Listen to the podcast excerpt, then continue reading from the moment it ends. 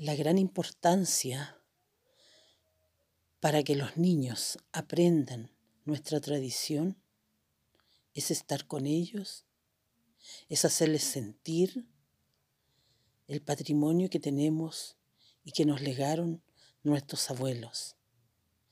Este patrimonio debe perdurar en el tiempo. ¿Y cómo puede perdurar en el tiempo? Con los niños, con las semillas que van creciendo, porque ellos van a ser los portadores de nuestra sabiduría, de, nuestro, de nuestra costumbre, de nuestra tierra, y en este caso de nuestra tierra Licanantay.